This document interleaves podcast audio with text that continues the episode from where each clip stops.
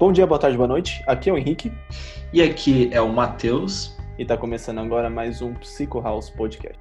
Então, pau no gato. É, Matheus, sobre o que a gente vai conversar hoje? Eu trouxe um tema é para você. Você que manda. Recentemente eu comecei a. Comecei não, eu terminei de ler o livro do, do Harari, né? O Homo Deus. Faz um mês e pouco aí, mais ou menos. E ele faz muito exercício de futurologia, né? Do tipo, Porra. vamos olhar quais são as condições do mundo hoje em dia e eles olham pra, ele olha para frente para falar, olha, para onde que a gente vai, né? Que, quais são as discussões que a gente devia estar fazendo. É, e recentemente também assisti um episódio, eu escutei um episódio do podcast do Sinapse, que é com o Pedro Lose, com o Greg, e eles fazem o mesmo exercício praticamente, né? Então eu vim trazer essa discussão para a gente conversar sobre, porque eu acho que é um tema muito importante. Eu não acho que a gente deveria falar como uh, quem leu Harari, nada do tipo. Acho que é uma coisa muito pessoal nossa, tá? Minha pergunta de hoje para você, Matheus, é do que, que você tem medo a respeito do futuro? Cara, é uma pergunta muito, muito profunda. Uhum. É, é algo que eu me pego muito fazendo, esse exercício de pensar o futuro. Eu sei. É... Quando, quando você, você me perguntou isso, veio, veio algo que vem me assombrando há um tempo. Desde, eu, desde que eu li o Admirável Mundo Novo, do Aldo Uhum. Huxley, depois o George Orwell, 1984. Basicamente, o que eles fazem é um futuro, de- foi, um, foi um exercício de futurologia com base na realidade que eles viviam naquela época. Então, por um lado, o que eu vejo, o que o mundo se tornou hoje está mais próximo daquela ditadura da felicidade, do Aldo, do Huxley, do Admirável Mundo Novo, Uhum. e eu acho que eu acho que o futuro vai seguir bem nessa linha, vai ficar cada vez mais próximo disso que que ele ilustrou no Admirável Mundo Novo. O meu maior medo é, é, forças políticas acabarem ascendendo, é, tendo como base aqueles que vendem a sua atenção para o entretenimento. Então, basicamente, o que eu estou querendo dizer é o seguinte: a gente tem cada vez mais jovens Uhum. é, virando verdadeiros seguidores de certas figuras na internet, do, do próprio entretenimento, que isso se traduz como como força popular, como força de voto. Uhum. Então, meu medo no futuro é que a massa que vai ser responsável por colocar representantes do representantes do povo no poder acabe fazendo isso tendo como motivação muito mais nenhuma orientação política, nenhuma orientação com o bem do com o bem da humanidade, Uhum. mas sim Com a, com a eh, finalidade do bem da humanidade, você quer dizer. Tipo isso. Exatamente, não Ah, tem tá. nenhum, por exemplo, você vota em você vota em um, em um político para representar a tua cidade, o teu estado, porque você queria alguma força em algum no seu alinhamento político, no Uhum. projeto de poder que ele, no projeto de controle que ele propõe para a sociedade. Entendi.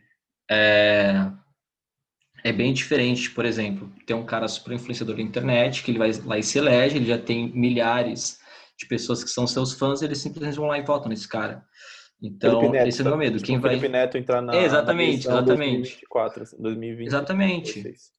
Porque querendo ou não, são pessoas que já têm tudo que é necessário para vocês entrar no entrar no poder, que milhar, milhares de milhares quer ter uma massa que confia em você, que confia o voto em você. Ou de maneira Então- análoga, tem até a discussão, claro, no, em terras brasileiras a gente tem o Luciano Huck aqui, que fez uma grande fama na televisão brasileira, né? E tá aí se elegendo como um nome para É, a situação política no Brasil. Mas de exatamente. maneira análoga. E que eu acho que nem se até- compara. É, E que eu acho, tipo, é semelhante, mas é muito mais forte o pessoal que tá na internet do que sim, o, o governador de São Paulo, que era uma figura da televisão. é que verdade. não era realmente amado tão quanto essas pessoas influenciadoras. Sim, eu entendo. Eu acho que ainda mais, eh, não só porque essas pessoas elas são produtos, né? São produtos do, da, do meio do, da plataforma delas.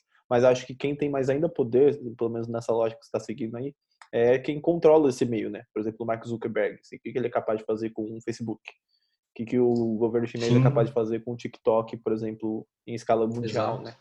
De, de Sim, fluxo de- exatamente. quem controla o fluxo de informação, por exemplo, ah, a informação vai chegar de A até B, Mas aí, se eu, se eu tenho a corrente que chega de A até B, se eu tenho esse caminho na minha mão, eu, em vez de mandar para B, eu espero um tempo para mandar para B, eu mando para C Exato. primeiro, sabe? Quem controla esse fluxo Exato. de informação tem muito poder pela frente, porque a nossa, Sim, nosso sim. mundo hoje em dia é basicamente informação, né? Então eu tô entendendo mais ou menos o que você tá querendo dizer, assim. Sim, é perfeito essa observação que você fez. É meio que é um jogo de controle, né? Basicamente, dentro de democracias, a gente acredita que é o povo que vai exercer, que vai escolher quem vai ser o controle. Só que esse próprio povo, ele está sujeito ao controle de outras agências. Então é muito fácil que detêm o controle dessas agências direcionar a atenção ou a preferência dessa massa popular, fazendo que essa massa eleja representantes que estão alinhados a essas outras agências controladoras. Então, por exemplo, o TikTok, que você citou, por exemplo, eles podem muito bem, sei lá, manipular de alguma forma aqueles que utilizam essa plataforma para que eles apoiem uma ou outra causa que seja benéfica Uhum. a, a, a um alinhamento político ou aos caras que propuserem beneficiar o próprio TikTok. Então é um jogo, é um jogo de é um jogo de controle. E o meu maior medo, fazendo essa pergunta, por que isso me traz tanto medo, é porque eu, enquanto indivíduo, estaria me encontrando diante, nesse, num futuro hipotético, estaria me encontrando com uma força que é muito maior do que eu mesmo Uhum. e que eu acredito que é que seria uma força muito difícil de ser modificada, de ser contra-controlada, por assim dizer. Então é meio que você se sentir, eu me sentiria como se fosse, você chegou a ler o Admirável Mundo Novo, mas eu me sentiria o selvagem lá, olhando para todo mundo sendo controlado por aquela estrutura, Uhum. parecendo algo super normal, você vendo que é um absurdo que estaria acontecendo, é, hipotetizando que um futuro nesses moldes seria distópico, né? Pode ser que seja algo que todo mundo ame, mas eu duvido que seja assim. Uhum. Mas é por isso que tenho medo, porque eu não vou ter para onde fugir, eu teria que basicamente abaixar a cabeça, aceitar e, Uhum. e ver o que tá rolando. Ser, ser, ser mais um daqueles ali, né? Ser mais um daqueles seres influenciados ali, né? Eu pelo menos quando você fala assim, nesse, é, nesse mundo perfeito aí, baseado pelo que você falou, né, da felicidade, né, o controle pela felicidade, eu imagino muito o, o futuro distópico do, do filme do Wall-E, sabe? Ter a, a galera lá sentada nas cadeiras, assim, totalmente tomando droga, tomando, tipo, comendo comida fast food, com a TV na frente, assim, Uhum. entretenimento. Sim, meio- Meio é paralelo. nessa pegada. É nessa pegada. É meio que qual que é qual que é o a proposta do Admirável Mundo Novo? Como que como que o governo que a gente controla qual foi a forma que eles desenvolveram para controlar a população? Vamos fazer essas pessoas trabalharem pra caramba, mas vamos dar tudo o que é necessário para que elas fiquem alheias ao desconforto que o trabalho excessivo acaba gerando. Então vamos investir na propaganda excessiva, vamos investir no consumo excessivo. Então essas pessoas elas consomem tanto, elas são consumidas tanto pela propaganda que elas estão sendo escravas de um de um sistema político em que elas são exploradas, só que elas estão alheias aos desconfortos que decorrem dessa forma de exploração. Hum, Então, uma ditadura do reforço positivo, justamente porque elas, elas estão consumindo conforme as suas vontades, elas estão se divertindo, elas estão tendo acesso ao lazer conforme a sua vontade, só que é uma vontade manipulada, uma vontade que foi imposta pelos próprios controladores para que elas fiquem alheias à exploração que elas estão passando. É paralelo com um sistema meio que de escravidão, praticamente, né? Onde você fala, ah, é, talvez a escravidão fique um pouco longe da nossa realidade de hoje, mas eu acho que é um pouco a ideia, ah, não sei, lacaio, de servente, ah, em que você oferece um trabalho totalmente sub, sub sabe, horrível. Ah, já sei, exatamente, por exemplo, motoristas de iFood hoje em dia, né? Você oferece para eles um trabalho que é totalmente fora das condições ah, boas de qualidade humana assim, de vida para eles, só que é a única opção que eles têm, né? E aí você olha políticos do outro lado falando, olha, mas está vendo como eles estão trabalhando, estão conseguindo, não sei o quê. É, você, quando você detém o, o, controle do reforço positivo, você consegue, é, você consegue disponibilizar ele no ambiente da forma como, ao seu bel prazer, né? Da forma como você deseja e, e tem como objetivo ali. Então, você basicamente faz isso com é, movimentos grandes assim da sociedade de certa forma, com partes de leis e tudo mais. Eu imagino que isso é, é, é plausível chegar assim. Tipo, eu vejo também um caminho nessa distopia que você desenhou, pelo menos. Sim, sim, tipo, é exatamente isso que você falou. Quem detém o, quem detém o controle desses reforçadores positivos, é, das recompensas que são valiosas para a população, quem detém o controle dessas recompensas vai ter a população na mão. Então, nesse próprio exemplo do iFood, você falou, por que, que eles, eles se sujeitam a um trabalho desse tipo, se tem várias adversidades? Uhum. Porque eles estão tão privados, porque eles têm o controle sobre é, sobre essas recompensas, sobre essas coisas valiosas, deixa a população tão privada ao ponto de elas estarem super motivadas a se sujeitarem a essas condições adversas. Porque só passando por essas condições adversas, eles vão ter o mínimo para sobreviver, que é o dinheiro para comprar, para pagar as contas, para comprar alimento, etc, etc. Uhum. Então, eu vejo, eu vejo mesmo como essa relação de cumplicidade entre a indústria e outras agências controladoras uhum. que não estão tão diretamente relacionadas, tão relacionadas indiretamente, mas estão dando só um suporte, não é a indústria faz, faz uma parte, essa outra agência faz outra. Entendi, entendi. Elas se complementam assim na mesma direção, Sim. né? Faz sentido. Sim. É, eu, mas eu fico um pouco o pé atrás dessa distopia, é, não o pé atrás na verdade, mas eu acho que ela não me causa tanto medo porque hoje em dia eu já me sinto um pouco assim nessa posição que você falou que te dá medo. De que ah, parece que o, o, as agências de controle são grandes demais para você conseguir interferir nelas e criar um esforço. Cara, para mim isso já é realidade. Tipo, eu não. Faz mais ou menos um ano e pouco aí que eu aceitei que, tipo, mano, não dá pra mudar muito a nossa realidade. A gente consegue mudar no máximo um, dois, três amigos à nossa volta. E é isso. Então, é, é um, para mim, já vejo isso como um bloco enorme de, de muro, né? A gente participou de um congresso agora no 2020 da SBS, em que a gente teve a, a honra de assistir uma, a palestra do Jonathan Cantor, né? É, e aí ele fala, eu mandei a pergunta para ele, né? Ele veio para falar sobre racismo, né? Ele veio para falar sobre a implementação de no programa lá da galera de FAP, de, enfim, de análise de comportamento e tudo mais. É, e ele, ele tava trocando uma ideia sobre racismo, né? Como é que ele fazia para para meio que instigar as pessoas que tinham comportamentos racistas que elas tinham de fato esses comportamentos racistas, né? Mas são pessoas que já tinham uma certa inclinação para isso, porque elas foram lá, pagaram ou participaram do programa e tudo mais. Ele mostrou todos os resultados, como foi tudo mais. É, e aí eu mandei uma pergunta para ele no chat, olha, é, e as pessoas que não que a gente não consegue comunicar, sabe? E as pessoas que a gente não consegue tipo alcançar com o nosso discurso, como é que faz, né? É, porque parece que tem um, um muro assim, você fala como se não tivesse voz e as pessoas não escutam de fato, né? Parece. E aí ele falou, olha, não sei, não tenho resposta para isso. E tipo, eu acho que marcou muito porque eu não encontrei ainda de fato uma resposta para isso, né? A gente pode pensar várias formas diferentes de você encontrar uma pessoa pelo lado da empatia, entender qual é o lugar dela, tentar chegar num, num consenso ali junto, mas uh, a verdade é que numa escala global no sentido de, por exemplo, numa extrema direita, a gente simplesmente não alcança. E a gente nem tá do outro lado dessa desse pêndulo, né, desse contínuo. A gente tá ali, nós somos seres comuns, normais. A gente não alcança essas pessoas. Parece que elas estão num muro uh, muito espesso para chegar lá, sabe? Então eu já acho que a gente já tá um pouco nessa situação hoje, sabe? No sentido de é, esse bipartidarismo que vem surgindo no Brasil, vem surgindo não, que já, já, já alcança o seu ápice aí no Brasil, parece é, enfim, eu já, já sinto que está muito distante para a gente conseguir mudar algumas coisas. É, pelo menos não vejo num futuro próximo, assim, próximo eu digo tipo 10 anos, sabe? Cara, eu concordo pra caralho com você. Há momentos em que a gente olha e parece que o inimigo é tão forte que mesmo, mesmo que se reproduza numa velocidade muito elevada, o movimento, os, a sua, os seus aliados fiquem cada vez maiores, parece que do inimigo está numa proporção muito maior do que a sua.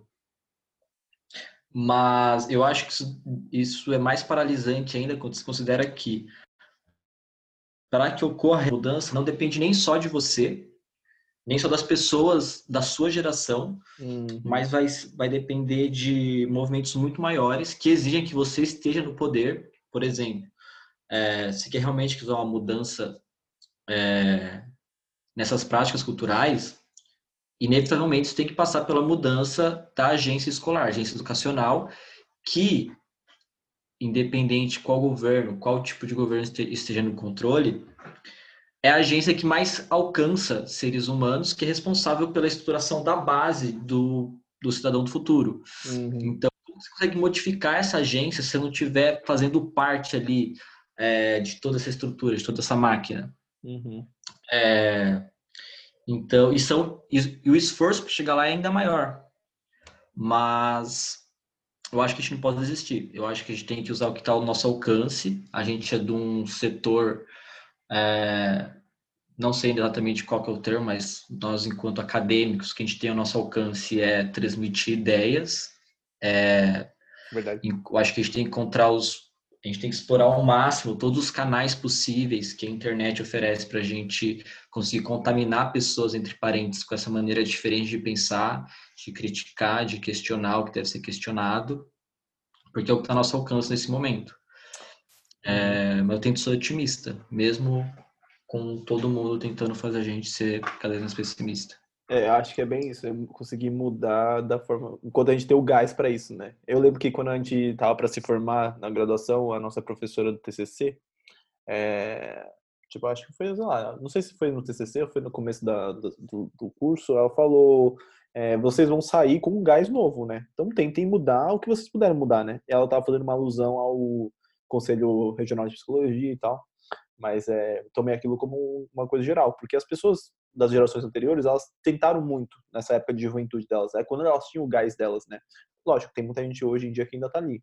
Mas de modo geral, sabe, todo mundo sai um pouco dessa da juventude que essa tipo, vou mudar o que tá aí. E aí chega uma hora que acaba o gás, sabe? Tem, consegue mudar um pouco que consegue e acaba o gás.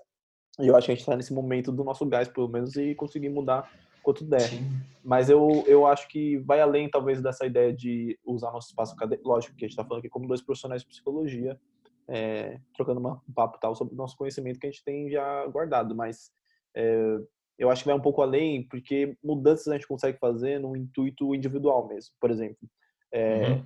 Eu, eu, desde sempre, claro que nem você, a gente estuda muito cultura, né? E desde sempre eu uhum. entendi uhum. que mudanças, é, os problemas com, por exemplo, na pauta de mudanças climáticas, os problemas numa área ambientalista não são problemas governamentais, assim, tipo, não vai ser 5, 10 anos de, do mesmo partido que vai mudar tudo.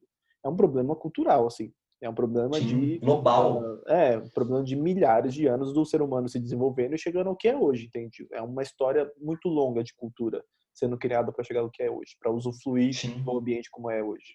Para a gente mudar isso, é só culturalmente. Simples. Não tem, não tem como a gente mudar. Ah, vou botar um governo aqui, o Partido Verde, passou 10 anos, nossa. Não, tipo, o mundo vai continuar um pouco mais ou menos da forma como é. A gente tem muita gente no mundo. Então, é a cultura só. Como que a gente muda culturas se eu sou só um ser humano pequeno, né? Então, eu simplesmente fiz isso. Eu parei de comer carne e eu sei uma série de amigos uhum. meus eu, na verdade, eu fui influenciado pelos meus amigos a parar de comer carne e uma série de amigos meus que pararam de comer carne porque foram influenciados, influenciados por mim. Isso é uma mudança de cultura. Só sim, que, sim. Tudo bem, não é no passo que a gente precisa, não é no passo que a gente gostaria, mas é um passo, né? Por mais que seja sim, simétrico, né? É o famoso passo de formiga, né? Então eu acho que isso são mudanças individuais que a gente consegue aplicar no nosso dia a dia para essa mudança de cultura, porque afinal de contas é a cultura justamente que vai retroagir no próximo indivíduo que for nascer crescer e se desenvolver naquela sociedade. Então, é, aos poucos, pelo menos eu imagino isso. Sim, exatamente, cara. Eu acho que esse movimento que você falou, esse fenômeno de é, indivíduos irem sendo influenciados por uma regra nova, não comer mais carne, e por mais que essa regra se transmita através de locos muito moleculares, de indivíduo para indivíduo, esse movimento mesmo que você citou, eu fui fazendo análise na minha cabeça, meio que vocês foram constituindo um novo ambiente social que, por sua vez, haveria de selecionar em novas pessoas, ia funcionar como um ambiente seletor de práticas semelhantes em, no, em, em cada vez mais pessoas. Uhum. Ou Sim, criar é um ambiente que... para, de fato, criar novas regras, né? Pra, de fato, foi, eu senti que foi muito isso, né? Criou-se condições novas para eu criar regras novas em cima daquilo que eu já tinha como regra anterior. Exatamente. Eu acho que esses são os dois componentes centrais para produzir a mudança cultural. Uma é você replicar as regras, ter um bom mecanismo de replicação de regras, Então, não basta ter várias pessoas engajadas, elas têm que estar inclinadas também a reproduzir essas regras e a incentivar outras pessoas a reproduzir essas regras. E o segundo é ter um ambiente seletor, é você estar é, tá disposto, ter um grupo ali disposto a sempre incentivando cada vez mais, está sempre compensando quando novas pessoas têm pequenas aproximações dessa, dessa prática. Eu faço um análogo, era, era um livro do O Gênio Egoísta, o autor ele fala sobre algumas características dos genes que têm maior, maior efetividade na reprodução. Então, ele tem alguma. Eu não sei exatamente quais são os critérios, mas um era o chamado, a chamada replicabilidade, o quão bem replicado aquele gene é na geração seguinte, o quão, bem, quão similar ele é da sua, da sua fonte, por assim dizer. Eu acho que a gente pode fazer um paralelo similar para as práticas culturais. O que uma prática cultural precisa ter para que ela seja bem replicável entre pessoas da, de uma cultura, para que ela seja forte, para que ela resista às pressões externas. Como que o vegetarianismo pode resistir às pressões de mercado, por exemplo, às pressões econômicas de pessoas que não têm acesso, não podem comprar, é, não têm acesso a alimentos com custo acessível, Orgânico, que nem, nem sabem se existem alimentos vegetarianos. Exatamente. Que, que tem Estados Unidos, onde. Tipo, Como é que a gente pode vencer essas barreiras? Melhor comprar coisas ultraprocessadas. Sim. Que... Exatamente, como vencer essa. Então, isso são coisas também que a ciência vai falar, responder para a gente. Se tiver uma pesquisa que fala, olha, a gente analisou todas essas práticas aqui ao longo do mundo e descobriu que todas elas têm similar isso, isso e isso. Como que a gente pode, então, com base nisso, planejar uma prática que vai ser super eficiente em se generalizar e pegar no repertório das pessoas. Então, a gente sempre vai ter que confiar na ciência, sempre vai ter que ter pessoas na ciência estudando a fundo, porque a gente tem mais sucesso nessa, nessa empreitada, né? Ao invés de ir às cegas, da tentativa e erro e achar que é a gente pode até conseguir fazer a mudança, mas a mudança pode acabar vindo tarde demais. Uhum. Agora, se a gente tem a receita do bolo, a gente consegue fazer o bolo a tempo. Boa, boa analogia. Acho que é isso, né? Você conseguir criar metodologia, tecnologia segura o suficiente para você alterar a nossa cultura, que nem o que a gente basicamente Sim. estuda, né? É, tem uma outra pergunta que eu acho que é interessante, que é uma coisa que surge muito no livro do Harari, pelo menos, né? É, você me falou um pouco do doutor distopia aí, mas é um fenômeno muito humano, na verdade, né? É, mas e a tecnologia? Tem medo da tecnologia que pode surgir? Do controle pela tecnologia por si só? Cara, eu tenho medo de quem vai. De, eu, eu não acredito que vai rolar uma revolução das máquinas, que elas vão criar vida própria e vão uhum. começar a massacrar a humanidade, tipo Matrix. Mas eu tenho medo das intenções daqueles que detêm o controle sobre as tecnologias. A gente tem tecnologias que atualmente nos permitem aos controladores saber literalmente tudo que a gente faz. A gente uhum. falou lá no podcast sobre o dilema das redes. O que, que os caras fazem com toda essa tecnologia? Controlam o nosso comportamento. Agora, é, o, lançou uma nova tecnologia de transferência, transferências bancárias, né? O Banco do Brasil. Uhum. O Pix? O Pix.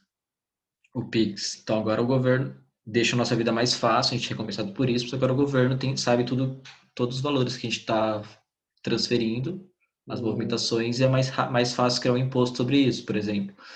Então, se no nível que a tecnologia está agora já é possível fazer coisas maquiavélicas, uhum. imagina daqui a algumas décadas, por exemplo. É, faz sentido. E, é, mas ainda é, é, meio que na mesma onda da tua distopia, né? Onde o ser humano é, um, um, grupo seleto ali tem, detém um, um, controle tão grande sobre os outros que os outros não conseguem, tipo, sair dessa, dessa barreira, né? Uh... Sim, eu falo, um, não é um grupo seleto no sentido conspiratório intencional, sabe? Hum, eu vejo como um movimento da cultura que, inevitavelmente, por seleção por seleção por consequências, via esse processo de seleção por consequências, vai se constituir um grupo que exerce certas formas, certas práticas de controle, não porque intencionalmente eles se articulavam, não, vamos controlar aqui o Matheus, o Henrique, para eles ficarem mexendo no computador 12 horas por dia. Não, eles foram executando essas práticas e isso foi benéfico foi benéfico para eles, entendeu? Uhum. Então, essa é a minha visão de, de controle de grupos sobre essas populacionais. Faz sentido. Eu, eu concordo. Mas eu, eu ainda acho que é, a tecnologia, é lógico, eu não acho que do, do nada a tecnologia vai tomar consciência e vai dominar o mundo.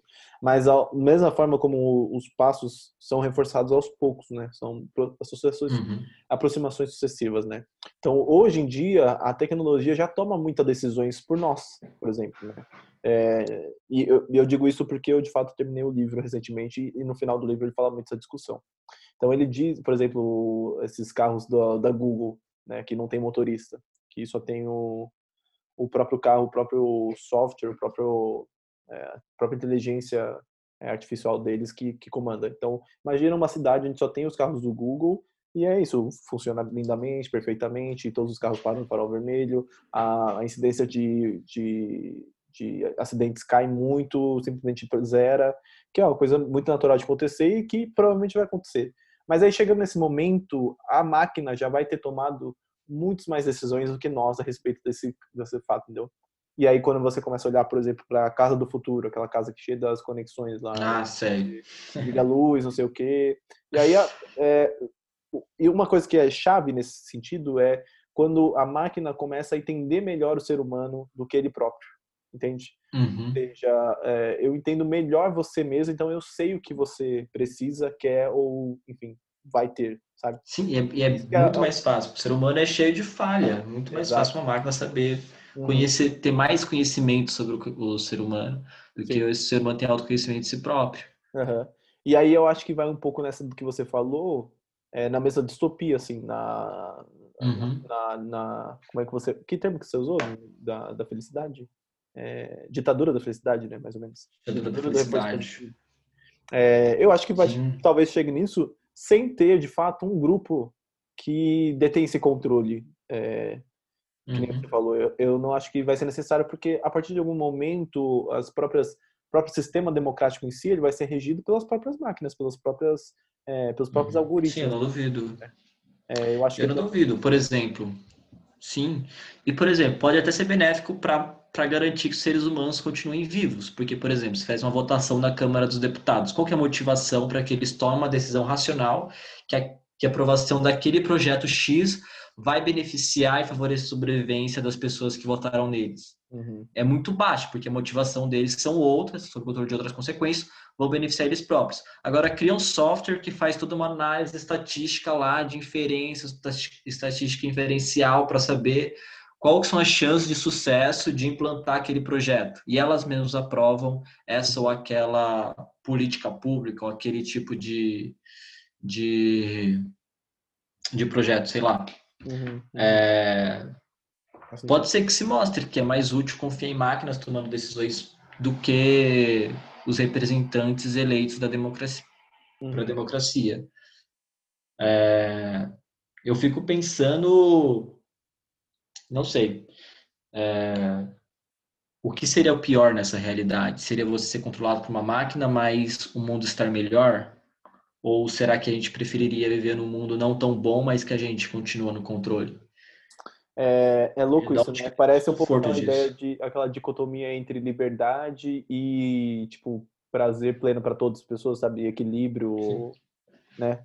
É, que nem, sabe aquele episódio uhum. do Rick and Morty que eles é, que tem a Unity, que é aquela mina que que teve um relacionamento com o Rick e ela comanda o planeta inteiro. um coletivo, uma parada coletiva, isso, uma inteligência, isso, consciência coletiva. Sei. Isso, exatamente. É, o que, na verdade, é, se as máquinas do, do, é, tiverem controle suficiente de algoritmos mais de tudo que a gente comanda, tudo que a gente faz na nossa vida, é, enfim, basicamente pode ser uma Unity sem Sim. que ela entre de fato. Não precisa botar um chip do Elon. Musk na minha cabeça, mas simplesmente controlar todo o meu ambiente à minha volta, controlar os estímulos que me que me que, que, que, me evocam as coisas que me, enfim, os estímulos à minha volta de qualquer forma.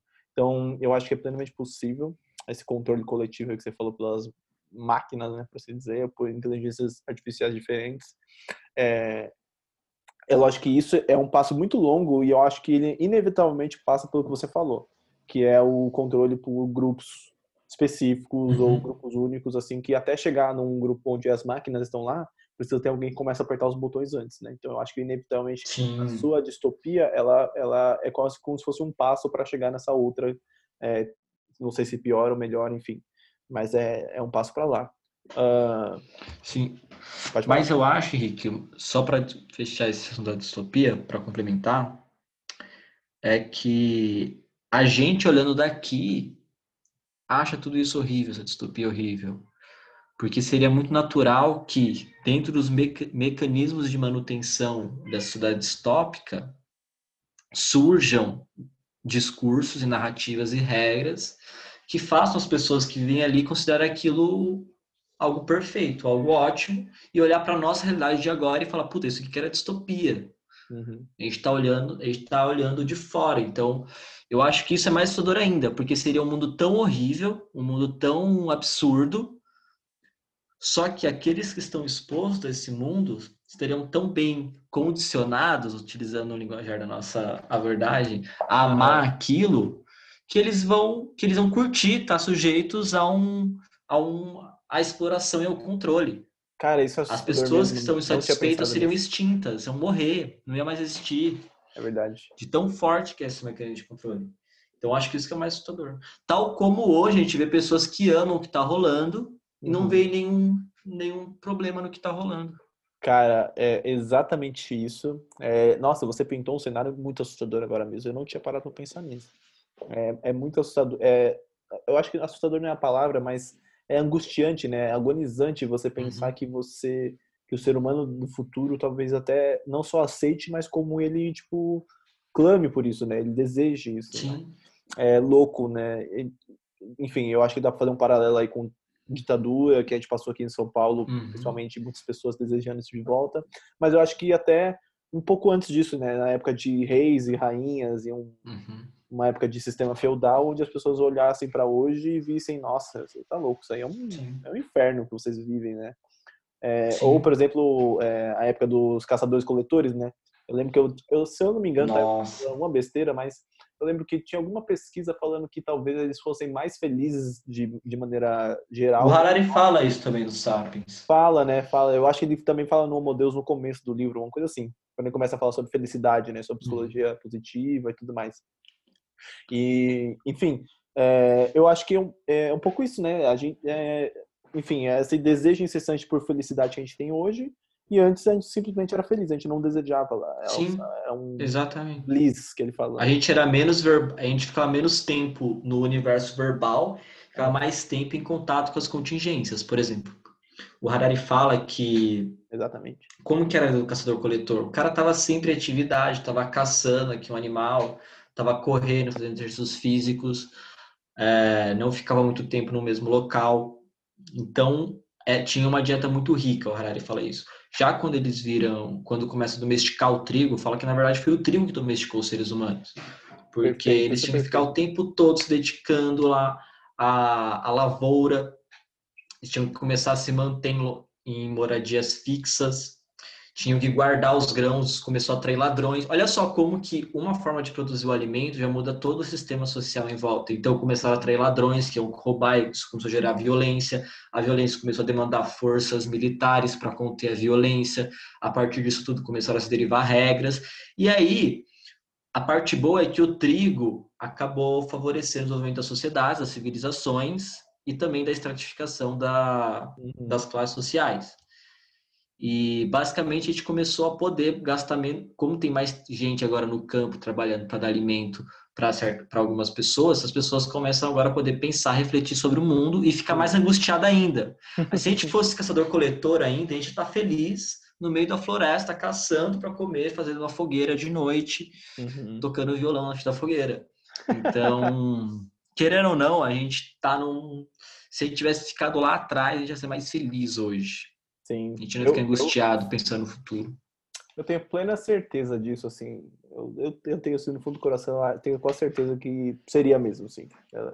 É, mas achei interessante o que você falou, que foi o, é, foram, foram os cereais e as colheitas que, que domesticaram o ser humano, né? E eu lembro sim. de ter visto uma... Lembro, foi uma rede social que eu vi, acho que era uma, um experimento, foi uma coisa tipo internacional lá, era um experimento provavelmente de, de alguma abordagem da análise de comportamento, alguma coisa assim, em que a, a menina colocava uns, é, uns discos coloridos e tinha uma galinha em que ela e a galinha tinha que bicar, acho que o disco rosa, ah. sabe?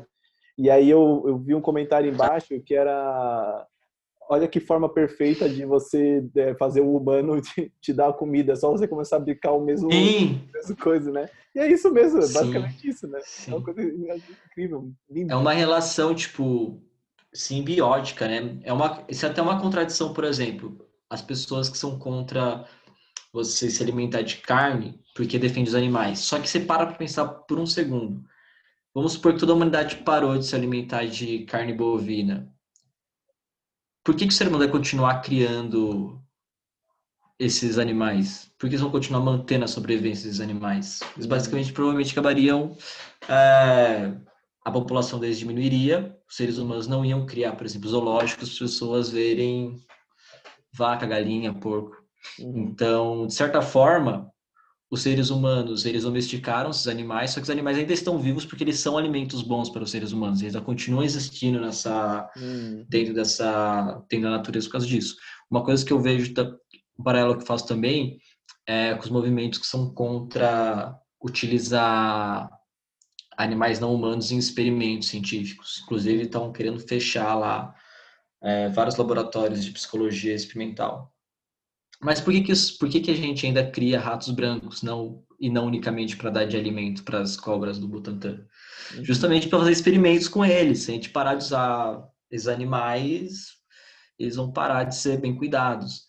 Então, eu acho interessante olhar para cada prática e ver quem está sendo domesticado por quem. A gente, por exemplo, a gente é domesticado por uma coisa milenar chamada psicologia a gente dedica parte da nossa vida lá sentado na frente de um computador ou sentado uhum. olhando para uma lousa para reproduzir uma prática que já existia antes da gente nascer e que vai continuar existindo muito tempo depois da gente morrer.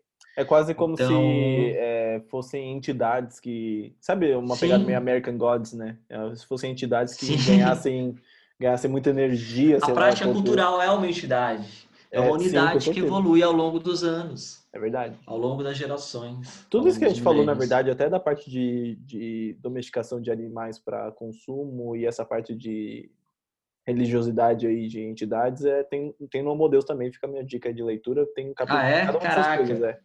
É. Ele fala um pouco, é porque essa questão de, de domesticação de animais para consumo nosso, faz sentido o uhum. que você falou numa, numa escala simbiótica aí.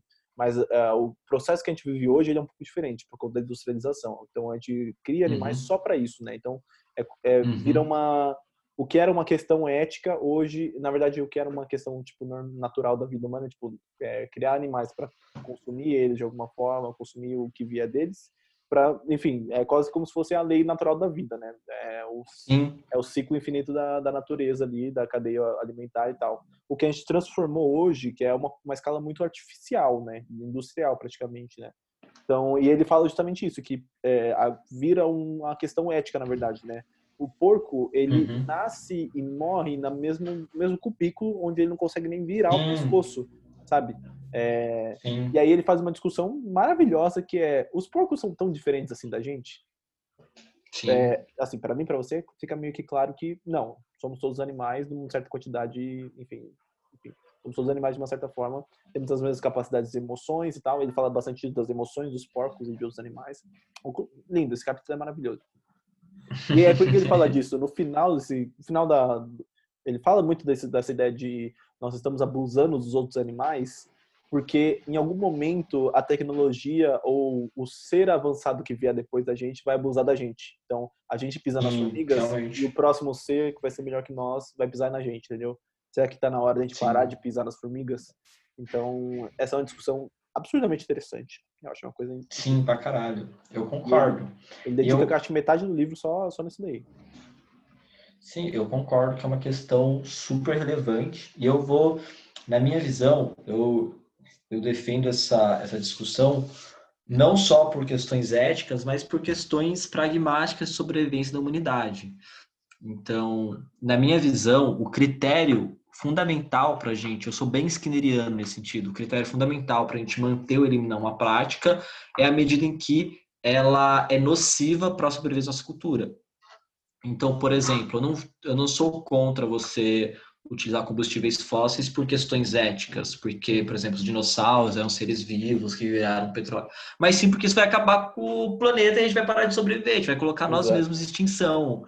É, é os animais. O, sub, o subproduto, ele. O subproduto, ele. Ele é uma punição aversiva demais para compensar a qualidade do reforçador positivo, basicamente, né?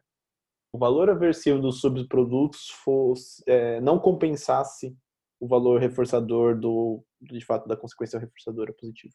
Mais ou menos por aí. Né? Exatamente. Né? Eu acho que esse é o principal conflito que a gente tem que ensinar para a população, porque basicamente se for pegar a maior parte dos problemas da humanidade é justamente porque o reforço positivo imediato é muito bom, é muito grande, o prazer imediato é muito grande, só que quando muitas pessoas se comportam por esse prazer imediato, somam-se os subprodutos negativos dessas milhares e milhares de pessoas e viram um super problema gigante. Então, fumar cigarro, não só para o indivíduo, tipo, é, não só, falando que os malefícios não são só para o indivíduo que vai ter um câncer aí no futuro, algum momento da sua vida. Mas eles eliminam o prazer na hora, só que acabam fudendo a camada, a atmosfera, acabam contribuindo com vários, várias mudanças climáticas. Uhum. É claro, cigarro de menos, né, na verdade. Que mais acentua aí a, a o acúmulo de gás carbônico é, são os, é os combustíveis fósseis, mas tá dentro ali da culpa os fumantes de cigarro. Faz sentido. Faz sentido. Cara, excelente discussão. Uh, eu não sei se eu falei, mas é, eu vou contar agora no final é, do meu maior medo que eu fui pensando ao longo do episódio. Uh, porque eu fui absorvendo, uh, tantas as ideias que você trouxe quanto as ideias do Harari e de outras pessoas que eu fui escutando, eu fui só absorvendo. Tipo, não, não fui pensando ainda, mano, qual que será o meu medo, sabe, no futuro? Não consegui achar uma resposta fácil. Mas o medo que eu tenho muito recente, que eu venho recentemente pensando nele é, é se as coisas continuarem da forma como estão, sabe? É, pelo menos da um mundo, não digo pela polarização, mas é, minorias sendo continuando sendo escravizadas basicamente pelo sistema, sabe? Se os alicerces do nosso sistema uhum. continuarem estruturalmente, estruturalmente iguais, sabe? Seja o capitalismo, uhum. seja enfim, de forma geral, pelo menos até, sei lá, a minha linhagem de vida, sabe? Meu filho, meu neto, uhum. seja o que for. Se isso continuar igual até, sei lá, meu neto, ai, porra, mano, aí eu desisto. Nossa. Aí, mano, tipo, é muito tempo na mesma, sabe? Não, não dá, sabe? Sim, tipo, sim.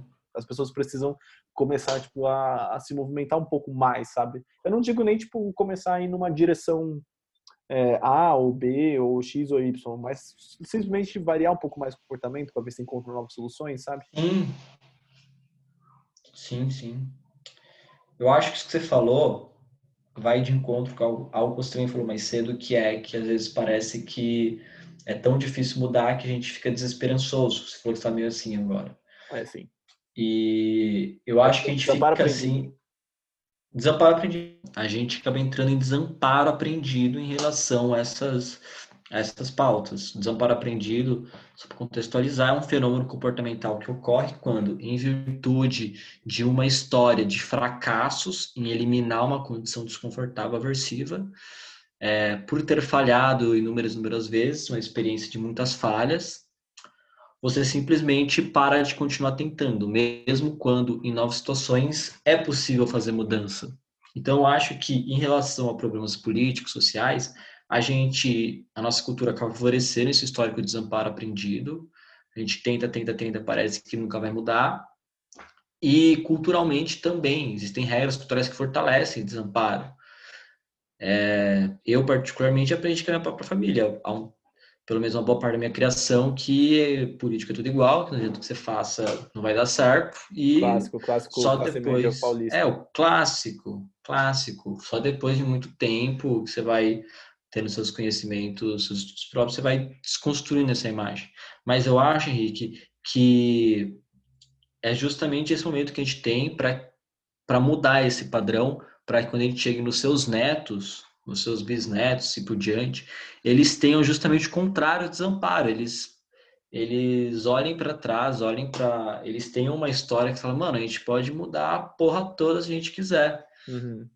E eu acho que isso vem mudando, acho que isso vem mudando no, muito gradativamente, mas eu acho que isso vem mudando. Eu acho que atualmente, é, se eu for comparar, por exemplo, se eu olhar para como que era o mundo, os adolescentes, quando é, há cinco anos atrás. Eu não veria o mesmo nível de engajamento de pessoas tão jovens falando sobre política, se preocupando com se preocupando com, com questões sociais como eu vejo agora, entende? Uhum, faz sentido. Então, eu acho que isso tem também muito, as gerações, essa a gente brinca geração Z, geração Z, são é uma geração que é, eles estão eles usam muito TikTok, mas eles estão super cientes dos problemas políticos, são super Sim. cientes de dessas questões. É verdade. Então, eu acho que, sei lá, a gente está ficando a gente tem que olhar mais para o que está sendo, tá sendo, tá sendo fertilizado aí no repertório, na imaginação das pessoas mais novas que a gente, porque eles vão ser o futuro. E eles que vão estar tá movimentando é, para o nosso país. Cara, perfeito. E a gente tem que ser os caras que guiam isso. Sim. A gente tem que propor ideias e fazer elas serem aderidas. no final, a gente estuda, estuda para isso, né?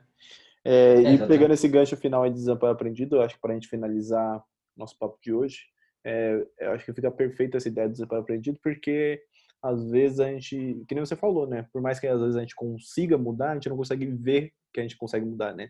Por conta de uma história Sim. muito é uma história triste de tentativas e muitos erros, né? Muitas extinções. E eu acho que fica aí a dica é, de esperança para as pessoas, para se apegar como função de regra mesmo, de seguir tentando, porque às vezes a gente simplesmente não consegue ver a mudança, né? E ela tá tipo muito próximo da gente, por mais que seja próximo, a gente não consegue ver e a gente até desiste. Mas a dica é não desista, porque aos poucos a gente vai encontrando novas oportunidades de variar o comportamento e ser reforçado por ele.